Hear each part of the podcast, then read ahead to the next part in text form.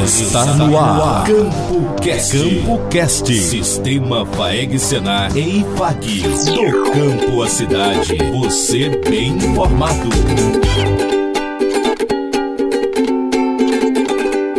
Olá, olá, amigo do campo. Começa agora mais um episódio do Campo Cast Sistema Faeg Senar e IFAG, que vai deixar você, produtor rural, bem informado sobre o setor agropecuário aqui em Goiás e no Brasil.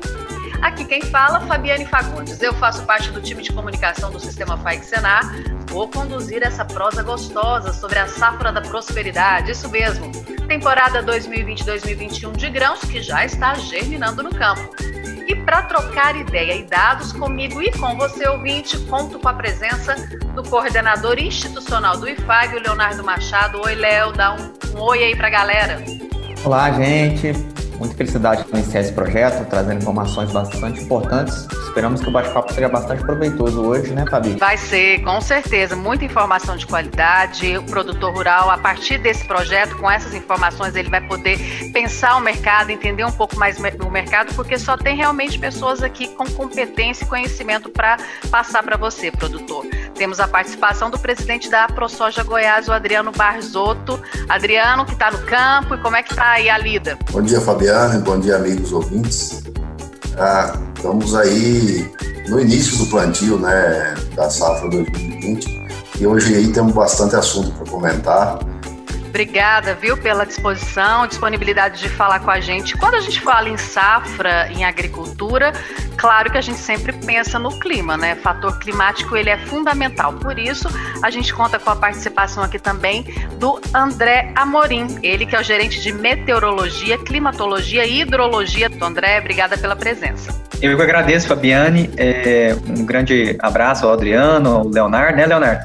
Tempão aí que a gente se vê, mas nessa correria e também a todos né, que estão nos ouvindo. Quem não pode deixar de participar dessa conversa, claro, é o produtor rural, né, gente? O produtor rural que está lá, ele que sente na pele toda essa dificuldade e também essa, essa, esse otimismo em relação à safra, representando você, produtor rural, aqui então no nosso podcast, Rogério Vian, ele é agricultor lá da região de Mineiros. Olá, Rogério. Prazer aí estar tá passando uma parte da manhã com vocês. Um abraço aí para Adriano, também agricultor, né, Adriana? Apesar de não é só o presidente da, da ProSoja, mas também o agricultor, Leonardo. Leonardo, André. Prazer aí estar tá falando com vocês aí. Vamos debater um pouco aí da, do início da safra aí, que realmente, o Adriano falou, está bem no início. Abraço a todos e prazer estar tá aí compartilhando aí com vocês. A gente que agradece sua disponibilidade. É isso mesmo, produtor. Nossa proposta aqui com o nosso Campo Cash é justamente te informar, te levar informações de qualidade. A partir dessas informações, você poder tomar suas decisões, direcionar toda a sua produção. Lembrando, claro, que a temporada brasileira de grãos já está brotando no campo, isso mesmo. E pelo que indica, aí é uma, será uma colheita recorde e a melhor rentabilidade dos últimos anos. Vamos começar aqui com o Leonardo. Leonardo, faz uma análise de mercado. De onde vem tanto otimismo em relação a essa questão? Tudo que a gente lê em nível nacional, em outros estados, existe um otimismo. Por quê? O que os números têm apontado até o momento, né? Primeiro, para o estado de Goiás, a gente tem mostrado um crescimento na área de soja, né? Em torno de 3,9%, isso que mostra a Conab, é, ganhando espaço em algumas áreas que eram destinadas à, à pastagem, ganhando algumas áreas que antes era no milho primeira safra, está sendo migrada para a soja. Tudo isso devido à questão do, do, dos bons preços que o mercado tem apontado. É, a gente não pode deixar de observar que Chicago tem mostrado um, um, fator bastante favorável de preço, se aproximando aí dos 11 dólares no bushel. Os custos de produção, que também acompanham esse preço, então é um ponto que chama atenção. Acredito que tanto o Adriano quanto o Rogério, eles podem falar muito bem disso, né? Fabiana, a venda antecipada é uma ferramenta muito importante que o produtor tem para poder fazer a construção do seu custo de produção. Aquele produtor que deixa para vender tudo na colheita ou depois da colheita, ele pode acertar muito ou errar muito. Então, o produtor tem que ter ferramenta na mão e a venda antecipada é essa ferramenta para ele poder construir o seu fluxo de caixa, o seu custo de produção. E aí o produtor, então, tendo essa, essa perspectiva do, do, seu, do seu negócio, ele pode fazer o, a aquisição dos insumos, a média de preço para aquisição dos insumos, e depois sim, se ele quiser guardar um pouco de soja para comercializar na safra, ou então para comercializar depois da colheita, ele tem a oportunidade de fazer isso também. Então, a, a, essa ferramenta de venda antecipada é importante. Esse ano, especificamente, a gente está observando a oferta de negócios para duas safras à frente. Então, já tem empresas comprando soja é, para a safra 2021-2022, aquela que será plantada somente no ano que vem, em, outubro. Isso também é bom, mostra que o Estado, que o país, que, o, que o nosso setor é pujante. Tem demanda, a demanda é crescente, é forte. Mas o produtor precisa ficar atento, ele não pode ter uma ilusão de ótica achando que esse preço que está se visualizando para duas safras à frente é o preço melhor que ele vai encontrar. Então ele tem que fazer algumas comercializações dentro da sua, do seu fluxo de caixa, do seu entendimento de mercado, mas dentro de um parâmetro aí razoável para não comprometer o seu negócio. Rogério, você que está você tá no campo agora, né? Está aí na região de Mineiro, já está plantando. Dentro do que o Adriano colocou, do que o, o, Leonardo também colocou, que observação, você como um produtor, se pudesse dar uma dica para um colega, alguma observação importante nesse momento, que você está aí na lida, colocando com a mão na massa nesse, nesse, né, nesse processo, que você falaria? O que, que você acha importante ressaltar?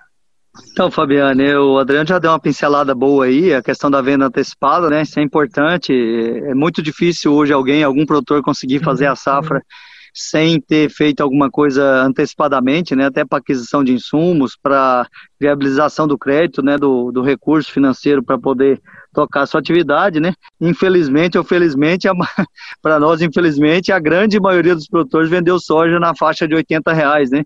Porque lembrando bem que a gente começa a comercializar a partir do momento que está colhendo, né? Então a gente começa a colher, já começa a vender para o próximo ano para fechar os insumos, né? Então a grande maioria dos produtores aí fechou soja num preço aí bem abaixo do que estão pagando hoje, né? E a famosa média, né? O Adriano falou bem, não tem como acertar o olho da mosca, tem que, tem que fazer média, né? É, a gente tem aí vários números aí sendo divulgados aí, mais de 50% da safra, né? O Adriano pode confirmar aí, mas já foi vendida do ano que vem, né? E uma boa parte da próxima safra, 2021 e 2022, né? Então, é isso, não tem como, é muito difícil algum produtor é, conseguir acertar o olho da mosca, tem que fazer média. A gente aqui na região também está nessa média aí, entre 50%, 40%, 50% vendida para o ano que vem, pessoas até mais, tem gente que vendeu até mais, mas começou lá atrás, quando a soja estava em torno de 75, 80 reais, começou, começou a se vender. Conversei essa semana com um produtor mesmo que parou de vender quando chegou a 90, para você ter uma ideia, já tem negócio a 126 para o ano que vem. Então você imagina, vendeu bastante, né? Então, quem que ia imaginar que o cenário hoje, é, vamos falar de de março, abril, maio até hoje ia dar essa reviravolta, né? Dólar nas alturas, né? Demanda chinesa, pandemia. Então, assim, foi um momento totalmente que ninguém esperava, né? Então é média. Quem faz média nunca erra, né, Adriano? O produtor está de olho no custo, é um olho no peixe, outro no gato, como diz o, o, o, o ditado. Então ele tem que fechar de acordo com os custos dele, né? E especular com o que tem, com que ele acha que vai sobrar. Esse é o melhor, essa é a melhor receita e é infalível, né? E aí cada um tem seu custo de produção e tem que ter na ponta da, do lápis mesmo para poder não errar. Em 2006 a gente começou a mudar o modelo, mudar um pouco o modelo de produção aqui. Eu sou vizinho do Parque Nacional das Emas, né? Faço divisa com o Parque Nacional das Emas. A minha propriedade está entre o Parque Nacional das Emas e o Rio Araguaia. Então imagina o impacto ambiental da região onde eu estou e se criou um plano de manejo, né? Nessa época, em 2006, que eu comecei a mudar lá, lá atrás, né? O, o modelo e, e já para você ter uma ideia, já faz 16 anos que eu não uso cloreto de potássio nas minhas áreas, né? Só usando pó de rocha, usando produtos biológicos. Estamos aí, cada dia aprendendo mais um pouco e demorou bastante tempo a gente atingir um equilíbrio, fazendo quase que uma monocultura, né? Soja, milho, né? Então tem um desafio bastante grande aí pela frente. Restringindo aí vários, plano de manejo restringindo vários tipos de manejo que a gente fazia normalmente no entorno dessa, nessa região, como todo mundo fazia. No entorno do parque se restringiu a aplicação de, de vários defensivos, não poderia fazer nenhuma, nenhum defensivo que não fosse faixa verde, não poderia ter aplicação aérea. Toda aplicação que você fosse fazer, você teria que chamar um técnico do IBAMA ou do ICMBio para poder acompanhar as aplicações que você faria na, na, na lavoura.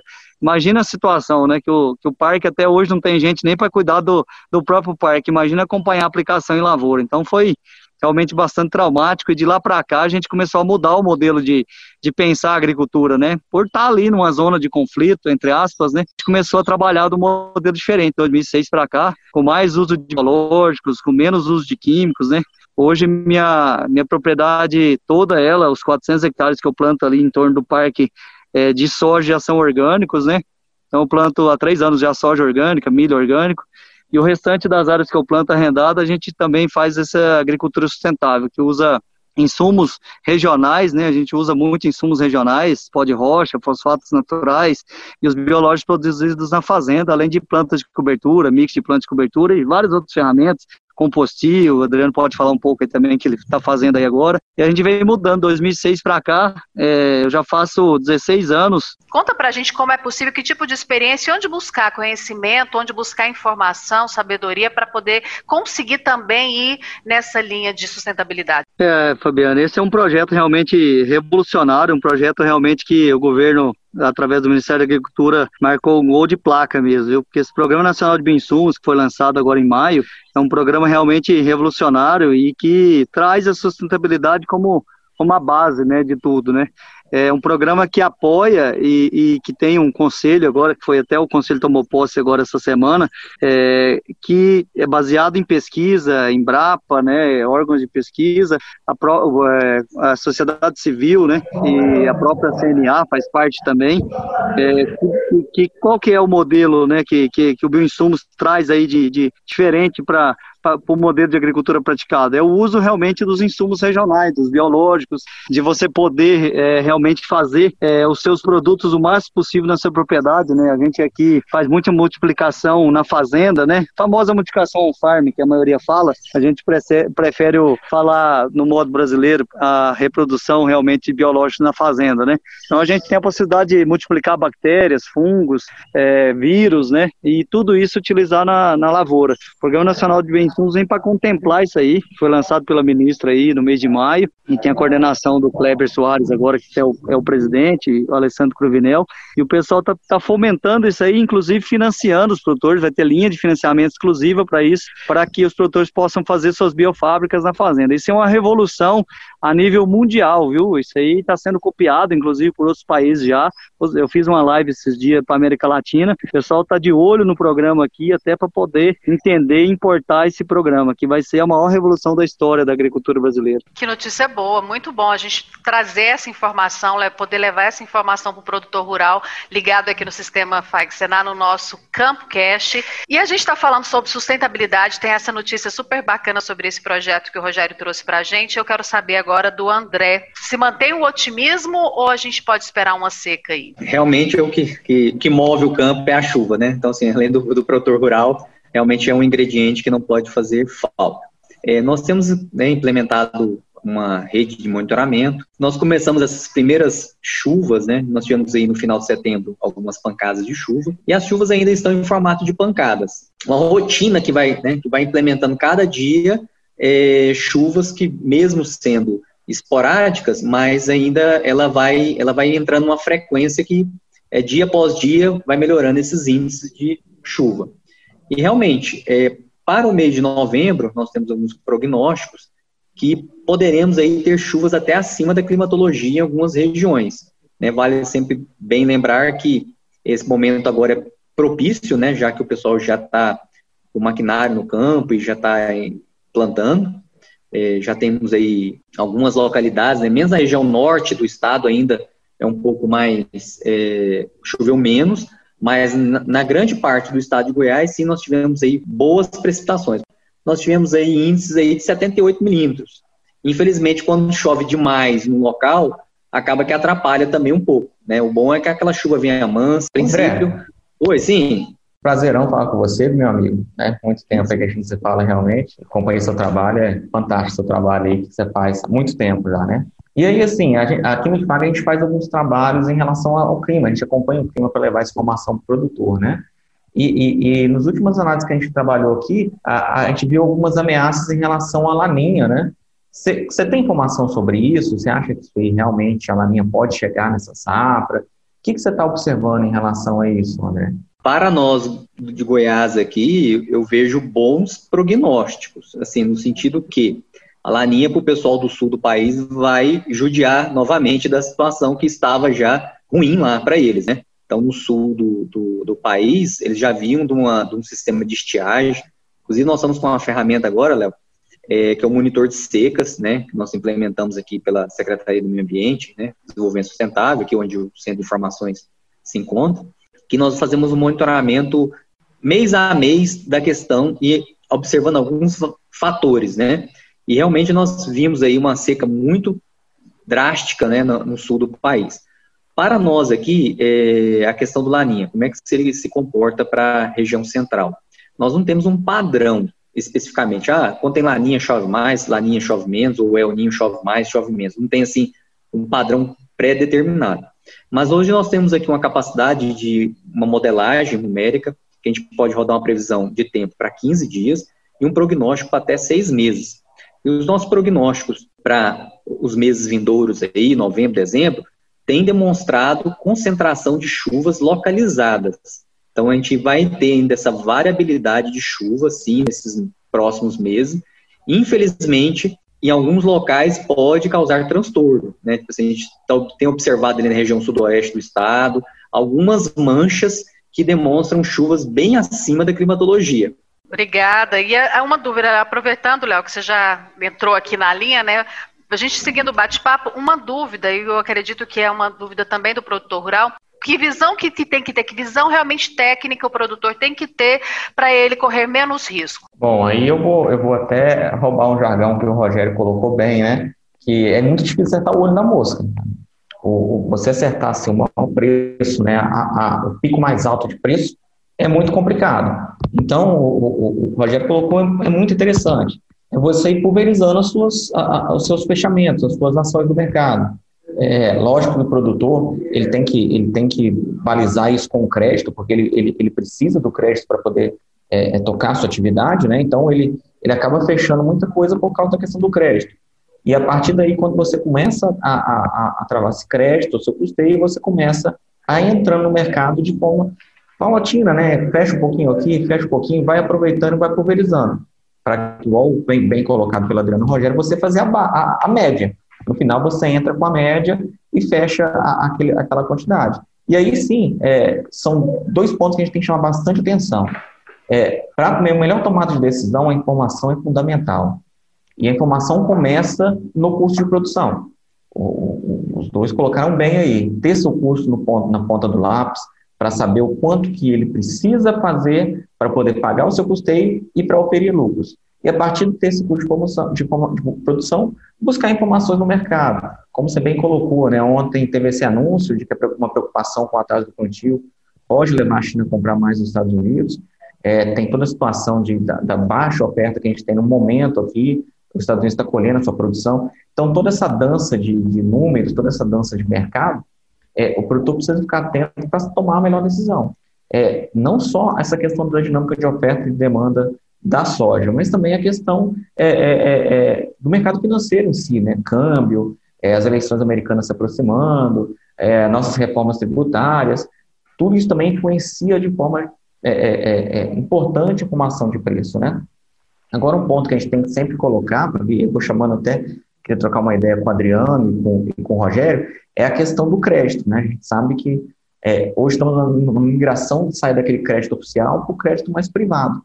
É, e como está sendo isso no campo? É, o produtor tem conseguido se posicionar bem nessa, nessa dinâmica de, de crédito hoje na, nas regiões produtoras. É, a gente sabe que, que, uma notícia que chegou ontem também foi que a safra 19, essa próxima safra pode chegar no período de colheita, ou seja, lá em fevereiro, janeiro, com 70% já travado, né? Muito disso eu acredito que seja por causa da, da necessidade do produtor de obter crédito.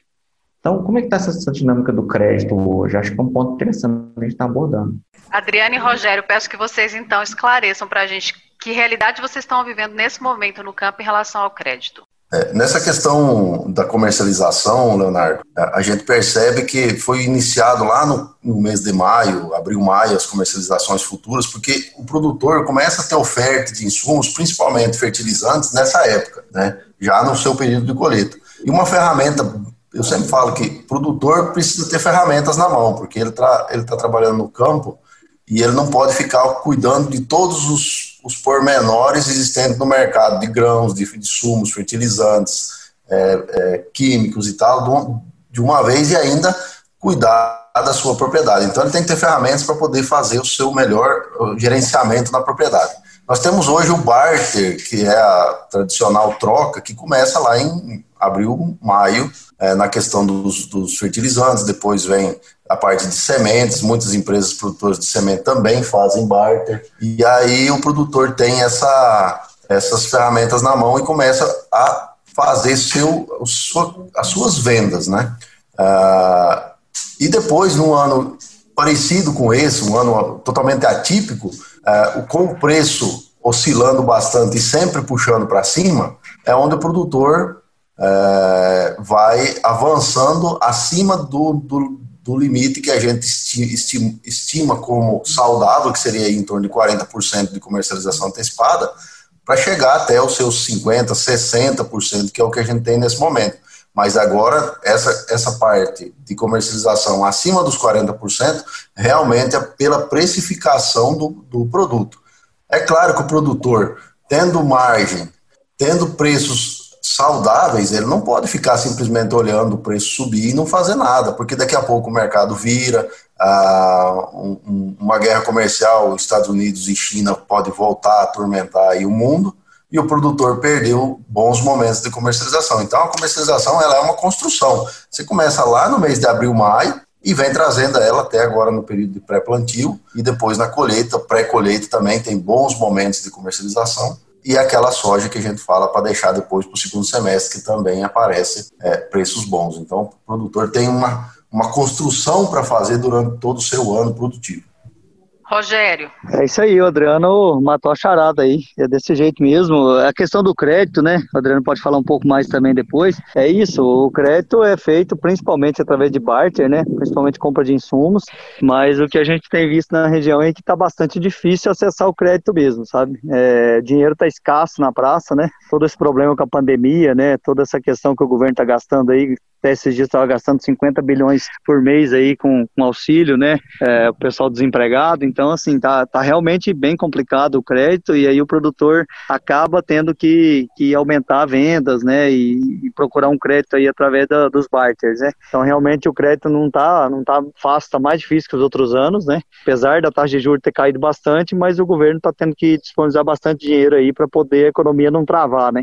Então tá, tá bem complicado é, a questão de restrições, né? Produtor, a maioria do produtor tem um pouco, às vezes tem restrição, alguma coisa, então tá mais restrito ainda para quem tem alguma restrição, para quem tem algum problema de crédito, tá mais restrito ainda, né? Então é isso, o produtor tem que trabalhar com as ferramentas que tem e do nosso lado tentar fazer um custo menor possível, né? É, no, no, uso de insumos, né? E na questão aí tem o capital de giro que você não pode ficar sem, você ficar sem capital de giro para tocar a lavoura, você tá enrolado, né? Então é isso que a gente tem que fazer. Cada um tem sua estratégia, né? A maioria dos agricultores já está bastante tempo na atividade aí, já mais ou menos tem uma, tem uma, um, uma estratégia para poder levar aí o, a, a, comercialização dele. E eu concordo com o Leonardo, eu acho que nós vamos chegar aí no mês de, de janeiro, aí, na virada do ano aí, com mais de 70% vendido. Eu conheço produtores que já estão com mais de 70% vendido já os preços desse, desse tanto, né? O produtor não imaginava que passava a barreira dos 100 reais, a maioria vendeu até chegar a 100 reais, pouca gente aproveitou o preço acima de 100, 100 reais, né? Porque ninguém sabia o que ia acontecer. Então a situação está desse jeito e, aí tem que pensar muito bem com relação ao ano que vem, né?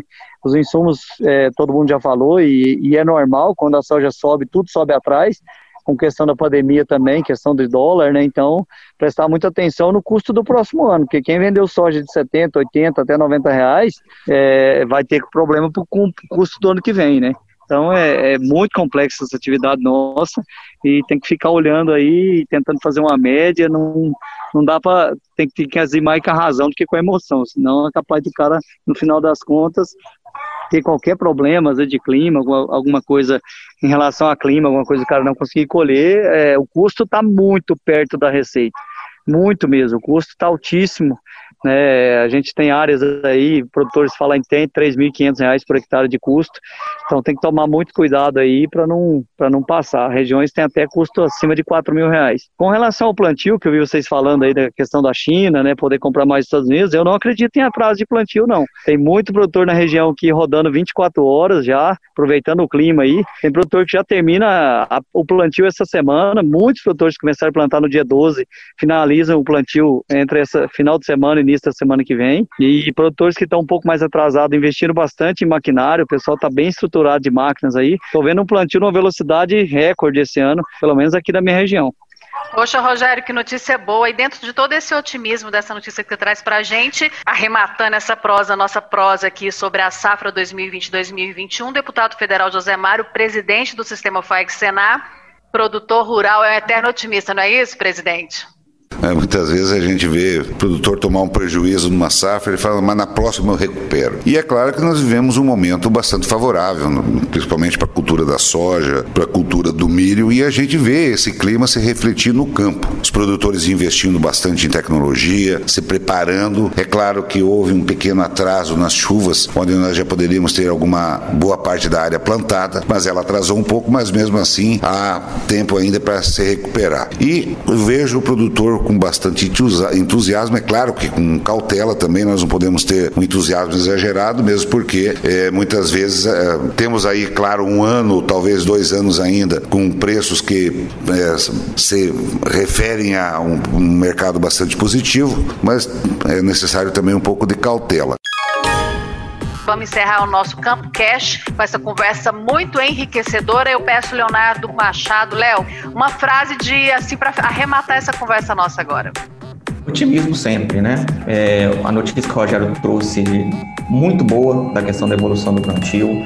O Adriano colocou a questão de, de, de da comercialização, de como o produtor está pulverizando tem se aperfeiçoado e tem buscado suas estratégias. Então a frase que eu deixo é essa: eu acho que é uma safra de otimismo, uma safra de recuperação e tenhamos todos uma excelente colheita, um excelente plantio inicialmente, depois uma excelente colheita e uma excelente rentabilidade.